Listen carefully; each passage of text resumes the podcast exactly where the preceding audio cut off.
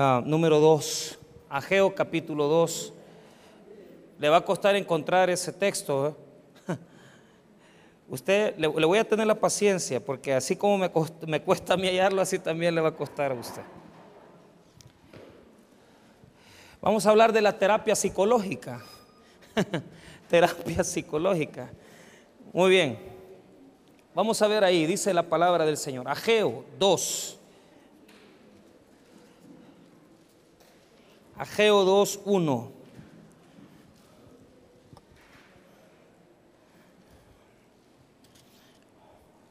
Vamos a revisar esos textos de la palabra de Dios. Ageo capítulo 2, verso 1. Amén. Muy bien. Dice así. En el mes séptimo, a los 21 días del mes, vino palabra de Jehová por medio del profeta Ageo, diciendo, habla ahora a Zorobabel, hijo de Salatiel, gobernador de Judá, y a Josué, hijo de Josac, sumo sacerdote, y el resto del pueblo diciendo, el coronavirus. Tres, ¿quién ha quedado entre vosotros que haya visto esta casa en su gloria primera? ¿Y cómo la veis ahora? ¿No es ella como nada delante de vuestros ojos? Vamos a orar. Padre, te damos las gracias por tu maravillosa misericordia. Oramos, Señor, que bendiga su iglesia, que bendiga su pueblo, todo el pueblo que se ha levantado el día de hoy a adorarlo, a glorificarlo. Oramos para que usted nos dé una buena reflexión en esta mañana en el nombre de Jesús. Amén y amén. Tomen asiento. Muy bien.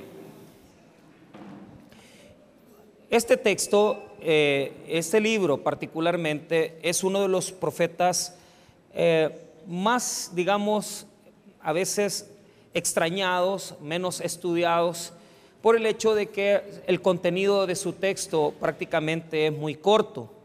Ageo está profetizando en un momento muy difícil del pueblo, de la nación. Eh, la nación como tal ha pasado de la deportación 70 años en Babilonia, eh, prácticamente exiliados, y han regresado nuevamente a la tierra para volver a levantar el pueblo. Lo que nosotros podemos notar es que los diferentes, eh, digamos, enemigos de la nación han tomado decisiones distintas, porque por ejemplo los asirios eh, tenían la costumbre de poder, digamos, invadir pero lo que hacían era mezclar razas. Y esto es interesante porque el reino del norte, es decir, Samaria, ha caído en el 721 en manos de los asirios, pero lo que los asirios hicieron fue mezclarlos. Lo que ellos hacían era traían otras personas de otras naciones y mezclaban al pueblo para que pudieran tener, digamos, por medio de esa mezcla, una confusión. Pero los babilonios tenían una política distinta. Eh, después los persas van a, tener otra política. Los babilonios, la política de ellos es llegar e invadir eh, y exiliar. Eso quiere decir que tomaban a las personas y las llevaban para su nación, para Babilonia. Las castas más, eh, digamos, más fuertes de artesanos, la gente más inteligente, iba deportada directamente a Babilonia. Entonces, e, esa era la política babilónica de, digamos, de cautiverio. Digamos que en el reino del sur, que es el 585, donde llegan los babilonios, los van a deportar y este, el pueblo va a quedar 70 años allá. Los persas eran diferentes, los persas eran más astutos. Entonces, eh, ellos dejaban que la gente llegara a su nación, que trabajaran en, su nación, que eh, producieran y pagaban impuestos, ¿verdad? De tal manera que de esa forma pudieran tener una ventaja, ¿verdad? Les decían, adoren a los dioses que ustedes tienen, a nosotros no nos interesa, lo que queremos es que nos paguen impuestos. Entonces, esa, esa política persa yo creo que es la más, la más conveniente, ¿verdad? Entonces, ahora, el pueblo eh, ha estado 70 años en Babilonia y Dios ha levantado dos líderes que nosotros conocemos por el libro de Nehemías y por el libro de Esdras. Nosotros conocemos a estos líderes. Uno es un líder político y el otro es un líder religioso. Diga conmigo, política y religión siempre van unidos. Diga conmigo, siempre van unidos.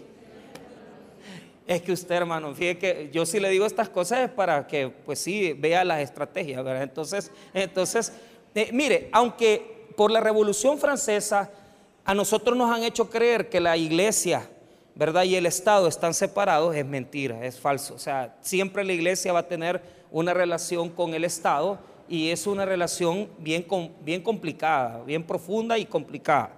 Pero bueno, eh, digamos que aquí, digamos que estas dos cosas van unidas.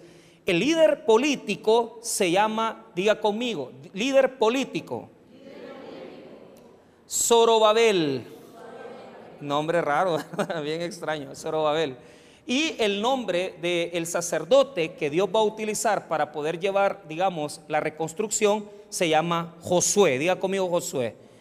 No es el Josué del libro de Josué.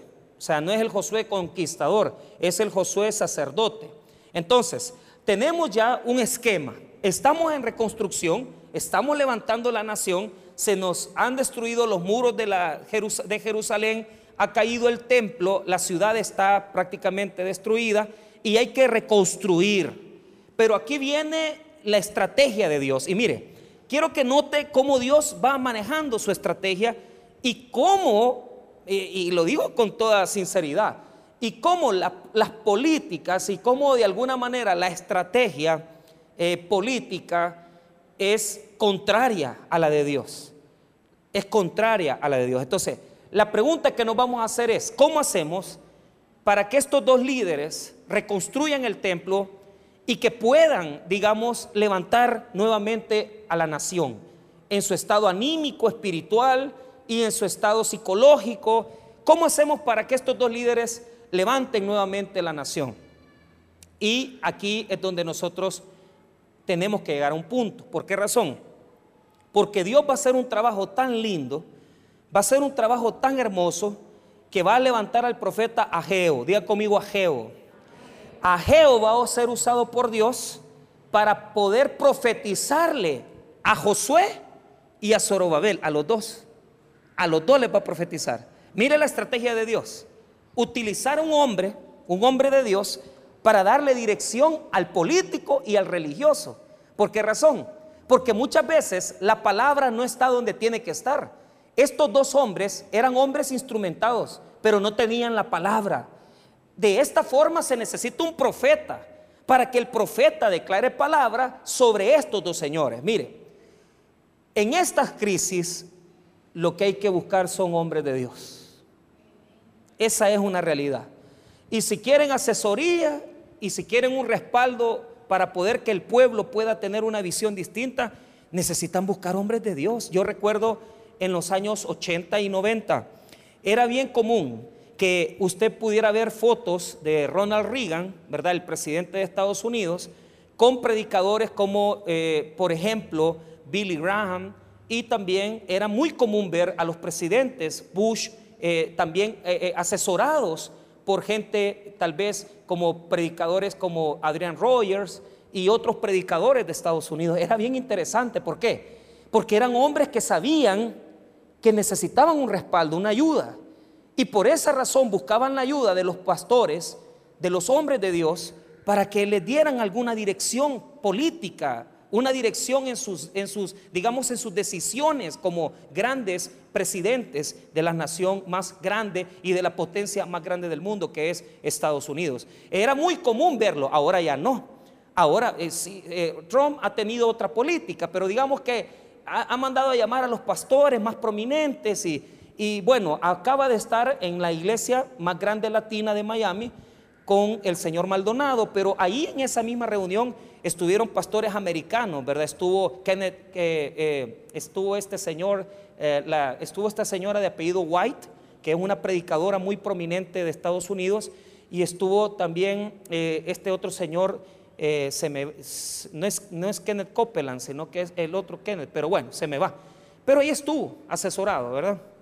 Orado por él, porque él está en política. Ahora, ¿qué es lo que pasa? Vea, Dios va a usar un profeta para animar al religioso y para animar al sacerdote. Entonces, vea lo que va a pasar. Escuche bien. Este pueblo tiene tres cosas, tres pensamientos que se los ha metido en la cabecita los enemigos. Y estas son las tres cosas que neutralizan al pueblo de Dios. Estas son las tres cosas que neutralizan al, pueblo de Dios. Y usted tiene que tener cuidado. ¿Por qué razón? Porque, eh, mire, indudablemente, ahorita en esta crisis, usted va a escuchar de las dos líneas. Usted va a escuchar gente en pánico y usted va a escuchar gente en prudencia, en, digamos, en temor de Dios también. Va a escuchar gente que, desde los más extremistas hasta los más sobrios de todos, personas que están queriendo llevar este momento crítico del país, pero ¿de qué manera lo podemos sobrepasar? Veamos. Primero quiero que veamos las tres grandes mentiras que ellos habían recibido de parte de los enemigos. No digo Satanás, sino que digo de los enemigos. Primera mentira. Lo que tienes ahora o como estás ahora es peor de como estabas antes. Vea lo que dice el versículo 3. ¿Quién ha quedado entre vosotros que haya visto esta casa en su gloria primera? ¿Y cómo la veis ahora? ¿No es ella como nada delante de vuestros ojos? Entonces, la mentalidad de ellos era, como el templo de Salomón era más grande, lo que tenemos hoy no sirve. El templo de Salomón era más inmenso, pero el templo que tenemos hoy es muy pequeño, y no tiene belleza. Era mejor el templo de Salomón que este templo que hemos reconstruido. Mire, este es algo que está en el pueblo de Dios. Y, le voy a decir cuál es el peor problema que estamos teniendo ahorita, eh, como eh, en este proceso. Personas que, que realmente están con ese mismo pensamiento, pensando que estamos bien mal, estamos bien amolados, Estamos bien eh, eh, en una crisis tremenda. Hermanos, no desayunó usted el día de hoy, no va a almorzar el día de hoy, no va a cenar el día de hoy. Agradezcámosle a Dios lo bueno y lo malo también. No ha llegado todavía ese virus a este país. Estamos bien, estamos con nuestros hijos. Mire, alguna persona estará pensando ahorita, no hombre, mire, no sé lo que voy a dejar de ganar, no me van a pagar, quizás no voy a tener. ¿Y entonces en quién ha confiado? Entonces, ¿en quién ha confiado? Está como el pueblo de Israel en aquella zozobra diciendo, mira cómo estamos de mal. Antes estábamos bien, hoy estamos bien mal. Ese pensamiento se lo fueron metiendo a ellos, diciéndoles que lo que estaban construyendo no servía, que lo que estaban construyendo no servía. Entonces, primera condición, la negatividad aquella condición que no nos permite ver la bendición que Dios nos está dando, nos frustra, nos hace entrar en una crisis. Entonces yo te digo a ti, pueblo evangélico, si ustedes que son los hijos de Dios, que creen en el arrebatamiento de la iglesia, que creen en la resurrección de los muertos y que creen que Jesús está vivo, andan achicopalados, andan humillados, andan en una gran tristeza, entonces ¿qué podemos esperar de la gente que no cree usted? Si esta gente anda peor. Nosotros como pueblo de Dios tenemos que andar con ánimo, con gozo, inyectados de la presencia de Dios. Si el día de mañana dicen se cierran las iglesias, ¿y qué vamos a hacer, hermano? El templo se puede cerrar, pero la iglesia nunca se va a cerrar, jamás. ¿Por qué razón? Porque la iglesia somos nosotros. El templo sí, por prevención, por prudencia. Hemos puesto alcohol gel, hemos dado a todas las personas que han entrado. Hemos sido prevenidos. Pero si el día de mañana el Ministerio de Salud cesan las reuniones eh, eh, cristianas, evangélicas o católicas, ¿y qué vamos a hacer, hermano? Allá en su casa reúnase, allá lea la Biblia, allá ore. ¿Sabe por qué? Porque Dios no está en el templo, está en su corazón. Amén, hermanos. Entonces, ¿por qué nos desanimamos? ¿Por qué estamos con aquella, aquella cosa de que hoy sí, y mira la gran crisis, y mira la, gran cantidad de muertos? Y ya le dije, mire, compre alcohol, ¿verdad? No alcohol etílico, ni alcohol para beber. Compre alcohol gel. No tengo, lávese las manos. Pero no entre en pánico. Mire lo que se les había metido en la cabecita. Y ahora sí lo voy a meter en problemas. ¿Sabe por qué lo voy a meter en problemas? porque los voy a hacer retroceder. Entonces, hagamos algo, pongan algo ahí para dividir y vaya conmigo a Esdras, porque vamos a usar los dos libros. Ahora sí vaya a el índice mejor y busque Esdras. Esdras. Esdras. Y miren lo que dice Esdras. Versículo 3, capítulo 3, verso 12.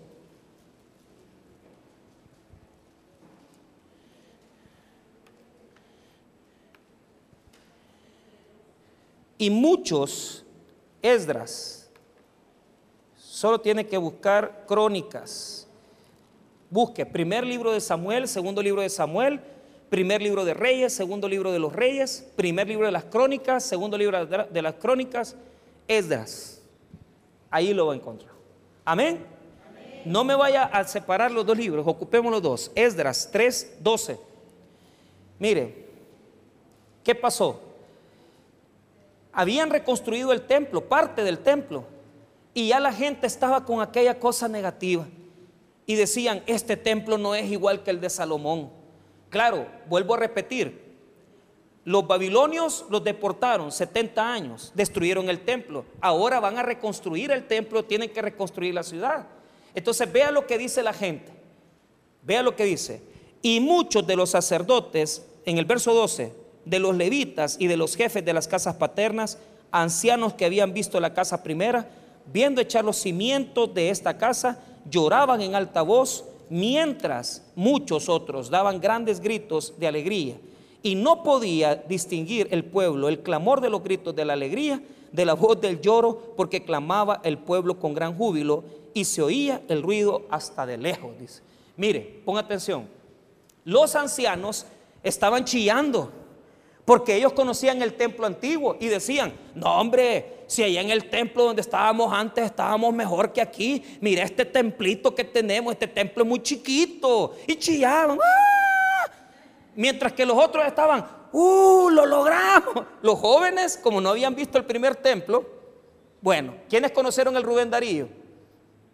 Levante la mano, están viejos ya. ¿Qué van a saber los hipotes del Rubén Darío? Nada. El Rubén Darío se cayó en el terremoto del 86. Entonces, ¿qué pasa? Mire, cuando de repente comenzamos a ver y decimos, no, hombre, el edificio antiguo era mejor que el que hay ahora. ¿Y sabe qué es lo que dice la palabra? Que el hoy es mejor que el pasado. El presente es mejor que el pasado. Y aquel que dice que el pasado es mejor que el presente es vano, dice Eclesiastés está pensando en vanidad. Aquel que dice, uy, antes estábamos bien. No, hombre, hoy estamos bien. ¿Sabe por qué? Porque tenés vida, tenés existencia. Y lo mejor de todo, tenés a Cristo en tu corazón. ¿Y qué más querés? Pues, ¿qué más querés? ¿Qué más querés? No tenés otra cosa más. Ahora, pone atención. el ataque viene de adentro. Digan conmigo, adentro. Cojutepeque. Los ataques vienen internos. ¿Sabe por qué? De la misma gente evangélica, todo el mundo, uy, y vamos a salir, va a ir a la iglesia, y vas acá. Y si vamos o no vamos, ¿cuál es el problema? Pues, ¿cuál es el problema? ¿Cuál es el problema? La estrategia del enemigo es sembrar zozobra interna y ponernos a pelear entre nosotros mismos. De tal manera que habrán familias que unos dirán, mira, y vas a ir, y no vas a ir. Y en la misma casa se han estado peleando. El día que diga la autoridad, ya no más, ya no más, ¿y qué vamos a hacer? No vamos a estar peleando, hermano. No vamos a estar peleando. Pero ¿cuál es el punto? A lo que vamos es que, que, hay gente en pánico y le dicen al otro que está más o menos tranquilo, no vayas, te va a agarrar ese volado y mira, y ese volado te va a matar. Bueno, De 40 en adelante hay peligro. Los hipotes se van a salvar. No sé si Moisés va a sobrevivir, pero bueno. Los científicos dicen, sí, usted es una leyenda completa. Los científicos dicen que está perdiendo fuerza, su, se llama virulencia, o sea, su capacidad de eh, infectar a otras personas va perdiéndose. Y los israelitas, que gracias a Dios que Dios le dio esa mente a los de Israel, han logrado ya tener un acercamiento a la vacuna, porque tienen investigado los problemas, fíjense que toda la solución viene del reino animal, porque como ellos tienen investigado los catarros que les dan, e, eso que le dicen a los pollos, ¿cómo dicen? Accidente, dicen. Entonces, entonces ya los israelitas habían hecho avances en la ganadería, en la agricultura y en la parte de la cuestión agrícola y en la parte de la condición de los animales. Entonces, esos acercamientos han ayudado a ver cómo tratar el tema de esta enfermedad. Entonces, ¿cuál es el punto? Entre nosotros mismos nos estamos minando, entre nosotros mismos nos estamos eh, complicando, entre nosotros mismos estamos diciendo, no, no, hombre hermano, ahorita es donde más tenemos que buscar a Dios. Y si no nos reunimos en la iglesia, reúnese en su casa junte sus, eh, sus hijos, junte sus, su esposa, junte su, su esposo, lean la Biblia, oren. Si no necesitan ustedes tener aquí al sacerdote, al pastor, al cura, para que venga y les diga la palabra, ustedes tienen la palabra de Dios en las manos, hermanos. Por esa razón no debemos de temer. Pero ¿qué es lo, que sucede? El conflicto interno. Yo tengo muchos amigos pastores, entonces yo le hablé a todos, a la mayoría, y, y están divididos. Unos cerraron la iglesia de entrada. Pero otros me dijeron, no, me dijo, vamos a seguir predicando y que no sé qué. Vaya, está bien. Vaya, está bien. O sea, eh, estamos queriendo entender un poco de cómo manejar la crisis, ¿verdad? Pero, ¿cuál es el problema? Los pastores que cerraron la iglesia me dicen, no, mira, me, deja de hacer eso, me dijo, y ya te van a llegar a meter preso. Pues, hermano, Y los que están haciendo culto, no hombre, hasta muy poquito, me dijo, hace más. o sea, ¿cómo hay que vivir? Diga conmigo, prudentemente. Los tres cultos en la mañana, los dos de la tarde basta. Ya es tú. ¿Qué más? Cuando digan ya no, ya no, ya estamos. Pero ¿cuál es el problema? Entre nosotros mismos nos estamos metiendo tropiezo. Entre el mismo pueblo evangélico diciéndole el uno al otro, no, mira, está prohibido, está aquí. No, hombre hermano, no, hay que ser más, más perseverantes, hay que ser más, más fuertes. Mire, yo he predicado en Apocalipsis estos últimos meses. ¿Y qué les he enseñado?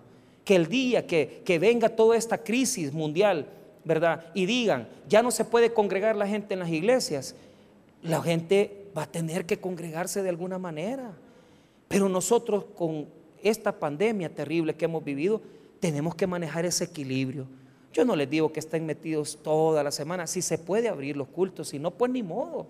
Pero lo que sí le digo es, si no se congrega aquí, congréguese en su misma casa, busque a Dios, busque en internet los sermones, ahí va a estar la palabra, nunca va a faltar, nunca va a faltar. No nos preocupemos, porque eso, hermano, no, no vamos a tener problemas con eso. Entonces, los problemas, el ataque viene por la mente y viene por las personas que están dentro de la misma comunidad cristiana evangélica.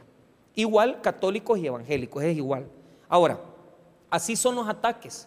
Satanás trabaja nuestra mente también en los problemas normales y, y, los primeros enemigos que sacamos son los de la casa. Son los primeros que nos detienen, son los primeros que nos obstaculizan. Entonces, primero la estrategia es poner tropiezo internamente. Si desanima a la mamá, si desanima al papá, si desanima a uno, ya ganó toda la casa. Y ya nos quedamos sin adorar, ya nos quedamos sin glorificar a Dios. Entonces, la primera técnica del el enemigo para frustrar los planes de Dios es meter miedo, temor interno. Desde nuestro mismo grupo cristiano, desde nuestra misma iglesia, ahí va a venir el ataque. Muy bien, veamos la segunda estrategia. Volvamos nuevamente al texto pero vea, no se mueva de ahí, vamos a aprovechar que estamos en Esdras. Vea cómo, les, cómo los detuvieron para que no siguieran construyendo. Mire lo que hicieron. Ahí mismo en Esdras, capítulo 4, mire lo que dice el título. Mire lo que dice el título. Hoy, mire lo que dice, los adversarios detienen qué? La obra. Entonces, vea, mire qué interesante. Vea conmigo el versículo número 3 en adelante. Zorobabel en Esdras 4:3, Zorobabel, Jesúa y los demás jefes de casas paternas de Israel dijeron, no nos conviene edificar con vosotros casa a nuestro Dios, sino que nosotros solos edificaremos a Jehová, Dios de Israel, como nos mandó el rey Ciro, rey de Persia. 4. pero el pueblo de la tierra intimidó al pueblo de Judá y lo atemorizó para que no que vaya. Primero el enemigo se mete y nos divide. Ya nos dividió. Como pueblo evangélico ya nos dividió. ¿Por qué? Porque yo veo el montón de pastores ahí que lógicamente, o sea, eh, eh, eh, gente, por ejemplo, mi jefe, nuestro pastor general, el pastor junior, con mucha prudencia paró todo el movimiento, porque es, es, una de las iglesias más grandes y no puede estar arriesgando a la gente. Pero yo veo gente que tiene 30 gente, 40, ¿verdad? Entonces, y, dice, ah, ya, ya, cerremos y que no sé qué, está bueno, pero, pero si aquí la cosa es de ver cómo se hace, de ver cómo se hace, entonces nos divide y lo que a mí me da cosa es que alguien tendría que estar siendo voz de nuestra iglesia, de la iglesia evangélica, y hablar, decir, mire cómo van a resolver las cosas con la iglesia católica, con la iglesia evangélica. Entonces, amén, o sea, todavía no hay quien hable, pero ¿cuál es el problema? Como estamos divididos, o sea, asambleas de Dios, con el Taber, el apóstoles y profetas, con los bautistas, eh, el grupo de las iglesias eh, de, movimientos emergentes, como las iglesias que están en San Salvador, eh, no se juntan con las demás iglesias, entonces estamos divididos. Y por esa razón nadie está haciendo nada por unir, por calmar. Todos estamos cuidando nuestra propia iglesia, pero no estamos cuidando de todas las iglesias evangélicas y tendríamos que estar cuidando de la mayoría. Porque yo, sinceramente, yo sinceramente veo que si seguimos así, peleando por nuestras denominaciones, lo que va a pasar es que no va a haber quien realmente diga, mire, eh, esta política es buena para con la iglesia, esta política, o sea, deberíamos de tener una cuestión así. Entonces, primero nos divide internamente. Cuando nos ha dividido internamente, mire lo que hace, nos manda enemigos externos. Diga conmigo enemigos externos ya van a comenzar a hablar el montón de gente de afuera que no son ni cristianos ni evangélicos a decir, ay, que miren, no, no, detienen a los cristianos. Y van a decir cristianos en general y van a atacar a los evangélicos primeramente y posiblemente después a los católicos. Díganles que no se reúnan, que aquí.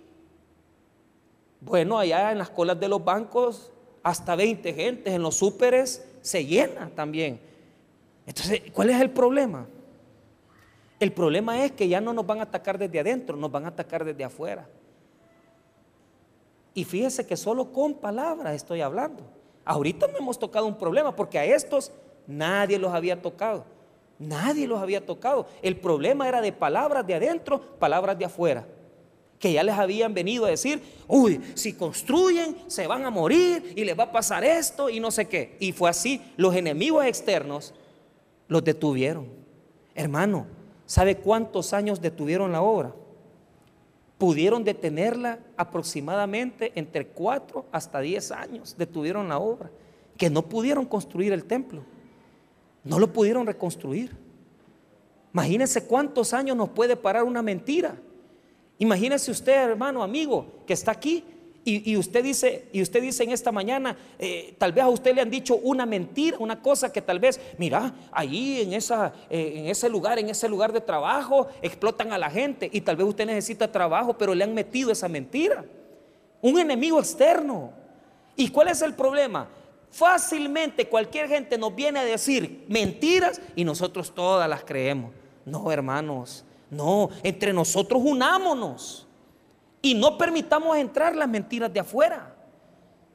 De tal manera que podamos estar unidos y no divididos.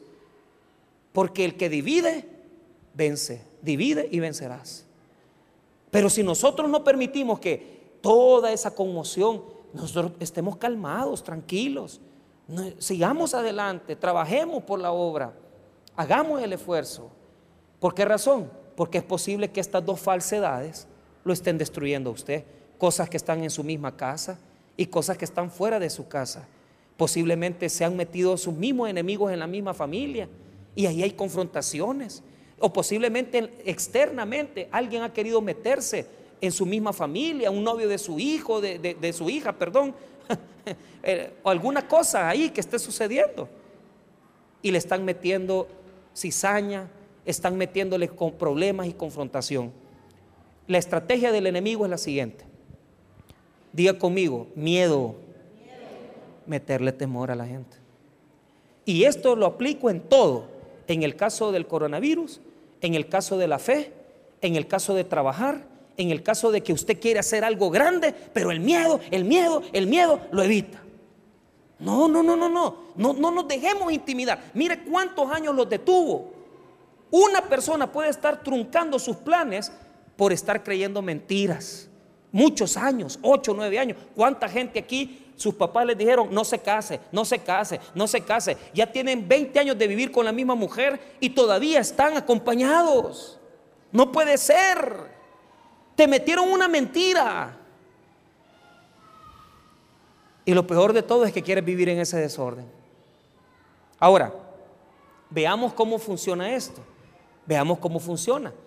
Entonces, esas mentiras, los enemigos internos y externos provocaron este fenómeno. Vaya conmigo nuevamente a, a, Geo. Vea conmigo a Geo. Ageo capítulo número 2. Cuando ya les lavó el cerebro, porque se los lavó bien, ¿verdad? los tuvo detenidos un montón de años para que no hicieran nada. Amén, hermanos. Un montón de años. Ahora, vea lo que va a pasar. Póngame atención. Tercera estrategia del enemigo. La primera es divide y vencerás. Enemigos internos. Segunda estrategia, enemigos externos. Tercera estrategia, ya te la voy a decir. Diez años parado el proyecto sin levantarse, solo por las mentiras que les habían metido. Viene el Señor y va a neutralizar la mentira. Va a levantar un profeta para que les hable la verdad. Entonces Dios trabaja con la verdad, trabaja por épocas y tiempos y utiliza hombres de Dios para levantar a su pueblo. Por eso hoy más que nunca, como pueblo evangélico, debemos de predicar. Si lo vamos a hacer por Facebook, si lo vamos a hacer por los medios eh, eh, electrónicos, lo vamos a hacer, pero no vamos a dejar de proclamar el Evangelio. Pero ¿cuál es el punto? Vea, ponga atención, ponga atención. Vea lo que dice el verso 4. Mire conmigo, Ageo 2.4. Pues ahora, Zorobabel, esfuérzate, diga conmigo, esfuérzate. Dice Jehová, esfuérzate también, Josué, hijo de Josadac, sumo sacerdote, y cobrad ánimo, pueblo todo de la tierra, dice Jehová, y trabajad, porque yo estoy con vosotros, dice Jehová de los ejércitos. Saquemos las palabras claves. Esfuérzate, diga conmigo, esfuérzate. Trabajad, cobrad ánimo. Tres palabras. Volvemos a repetirlas digámoslas. Esfuérzate, trabajad y cobrad ánimo. ¿Qué vas a hacer mañana? Salga, trabaje, si es que todavía tiene trabajo. si le paga o no le pagan. Es que es día de pago aquí. no vayamos achicopalados. No vayamos tristes. No vayamos humillados. Trabaja, esfuérzate y cobra ánimo. Uno es la respuesta de Dios al desánimo. Cobrad ánimo, decir. Otro es la respuesta de Dios a la haraganería. Trabajad.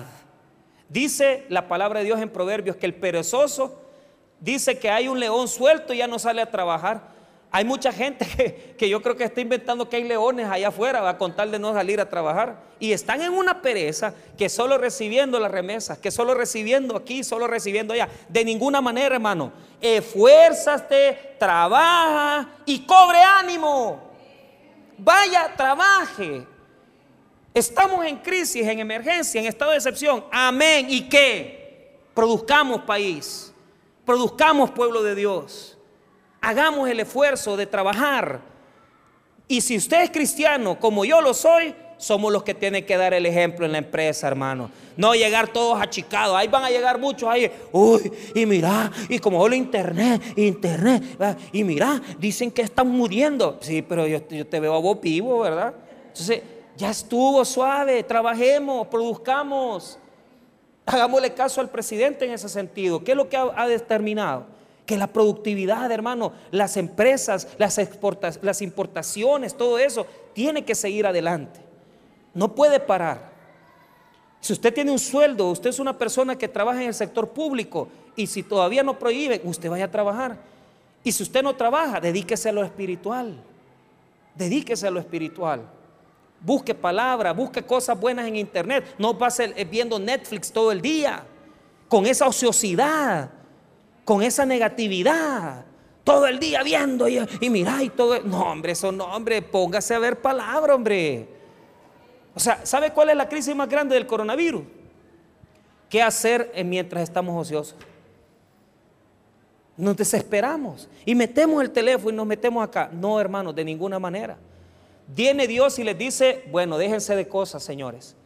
Esfuércense, trabajen y cobren ánimo. Pero aquí viene la tercera estrategia eh, más grande que para mí tiene el enemigo. Nos hace dedicarnos y ocuparnos a las cosas materiales para dejar las espirituales. Entonces, la ocupación, el, el hecho que usted esté ocupado en las cosas de Dios, en las cosas espirituales, eso le va a ayudar a relajar su mente y a trabajar por las cosas de Dios. Mire lo que ellos habían hecho. Vea lo que pasa en Ageo capítulo 1. Se habían dedicado a lo material y habían dejado lo espiritual. Vea lo que dice Ageo 1. Mire lo que dice el versículo 4. 1.4. Es para vosotros tiempo, para vosotros de habitar en vuestras casas artesonadas y esta casa está desierta pues así ha dicho Jehová de los ejércitos, meditad bien sobre vuestros caminos, sembráis mucho y recogéis poco, coméis y no os saciáis, bebéis y no quedáis satisfechos, os vestís y no os calentáis, y el que trabaja al jornal recibe su jornal en saco qué? Como se habían puesto a hacer las cosas para ellos, se habían olvidado de Dios. ¿Qué le ha pasado al mundo, iglesia? Iglesia, ¿qué le ha pasado al mundo? Se han dedicado solo a hacer billete. Y ahorita los que están sufriendo las consecuencias son las transnacionales. Se han dedicado a las cosas humanas, se han dedicado, se han dedicado nada más a la plata. Y han dejado al Dios creador de los cielos y de la tierra. Han abandonado el verdadero camino, han dejado las cosas de Dios y el mundo entero se ha olvidado de Dios para poner por encima a Mamón, que es el Dios del dinero. Mamón. Hermanos míos, oiga bien lo que le voy a decir. ¿Quién es el Señor del Salvador? ¿Quién es el Señor del mundo? ¿Quién es el Señor? Mamón. No es Jesús. Dice la Biblia que solo hay dos señores, Dios y las riquezas. ¿A quién le sirve el mundo? las riquezas. ¿Quién es el rey de la iglesia? Jesús. ¿Quién es el Señor de la iglesia? Dios. Estamos bien, pero el mundo entero le ha dado la espalda a Dios. Entonces, aquí están las consecuencias. ¿Qué es lo que les dice Dios a ellos? Les dice, esfuércense, trabajen, cobren ánimo. Pero vea el último consejo. El último consejo. Vea lo que dice el versículo 5. Mire lo que dice. Según, mire lo que dice, según el pacto que hice con vosotros cuando salisteis de Egipto, así mi espíritu estará en medio de vosotros. No temáis. ¿Qué dice Dios? Que nos ha dado su espíritu para que nosotros no tengamos qué? Temor. Y aquí viene lo más importante de todo, iglesia. Las tres estrategias del enemigo son, uno, crear divisiones internas en el pueblo de Dios y en la familia de Dios. Dos, el poder provocar eh, eh, eh, ataques externos que nos hagan frustrar nuestros pensamientos. Y número tres, mantenernos ocupados en lo material para que no nos dediquemos a lo espiritual. ¿Qué dice Dios? Esfuérzate, trabaja, cobra ánimo y no temas. ¿A qué tenemos que dedicarnos? A lo espiritual. A lo espiritual. Hermanos, que esta crisis del mundo no nos agarre desprevenidos. Dediquémonos a lo que tenemos que dedicarnos. Y como lo vuelvo a repetir, si nos toca estar, hermano, en nuestra casa encerrados leyendo la Biblia, o si nos toca, hermano, en un momento determinado cerrar el templo para estar solo en nuestra casa, hagámoslo. ¿Cuáles son las claves de Dios y las respuestas de Dios para las estrategias de Satanás? Vamos a ver, estrategia número uno del diablo, crear enemigos internos. Estrategia número dos, ataques externos. Estrategia número tres, ponerte a trabajar en lo material para que descuides lo espiritual. ¿Cuál es la respuesta de Dios a las estrategias de Satanás? La respuesta de Dios es, uno, esfuérzate. Dos, trabaja. Tres, cobra ánimo. Y cuatro, no temas, porque Dios está en medio de su pueblo. ¿Qué vamos a hacer mañana? Vamos a salir a trabajar, pero nos vamos a dedicar también a lo espiritual. Y vamos a estar buscando palabra, y vamos a estar leyendo palabra, y vamos a aprender palabra, y vamos a buscar la presencia de Dios en nuestras vidas. ¿Sabe por qué, hermano? Porque este mundo Dios lo ha creado. Y si ahora nos ha permitido pasar por esta necesidad, no es porque no nos ama. Él ha tenido misericordia de nosotros. Pero lo que Él quiere es que el mundo busque a Dios y que nos humillemos ante Dios. Porque esto no es, sí es científico, sí es de salud, pero sobre todo, hermano, es espiritual. Si hemos dejado los caminos de Dios, volvamos. Y si hemos desafiado al Señor, arrepintámonos. Y si estamos leyendo, oyéndonos lejos del Señor, busquemos la presencia de Dios. Y sobre todo, hermano, no se le olvide, trabaje, esfuérzase, cobre ánimo y no tema, porque Dios está con nosotros. Vamos a orar, hermanos. Padre, gracias por tu palabra, gracias por tu bondad, gracias por tu palabra preciosa. Si en esta mañana hay alguna persona que le quiere entregar su vida a Jesús, ¿habrá alguien, habrá alguna persona que le quiere entregar su vida a Cristo? Yo te invito a que hagas esta oración conmigo. No es necesario que te pongas de pie, no es necesario que ningún consejero llegue. Ahí, sentado en tu silla, puedes hacer esta oración de fe. ¿Habrá alguna persona que quiere recibir a Cristo?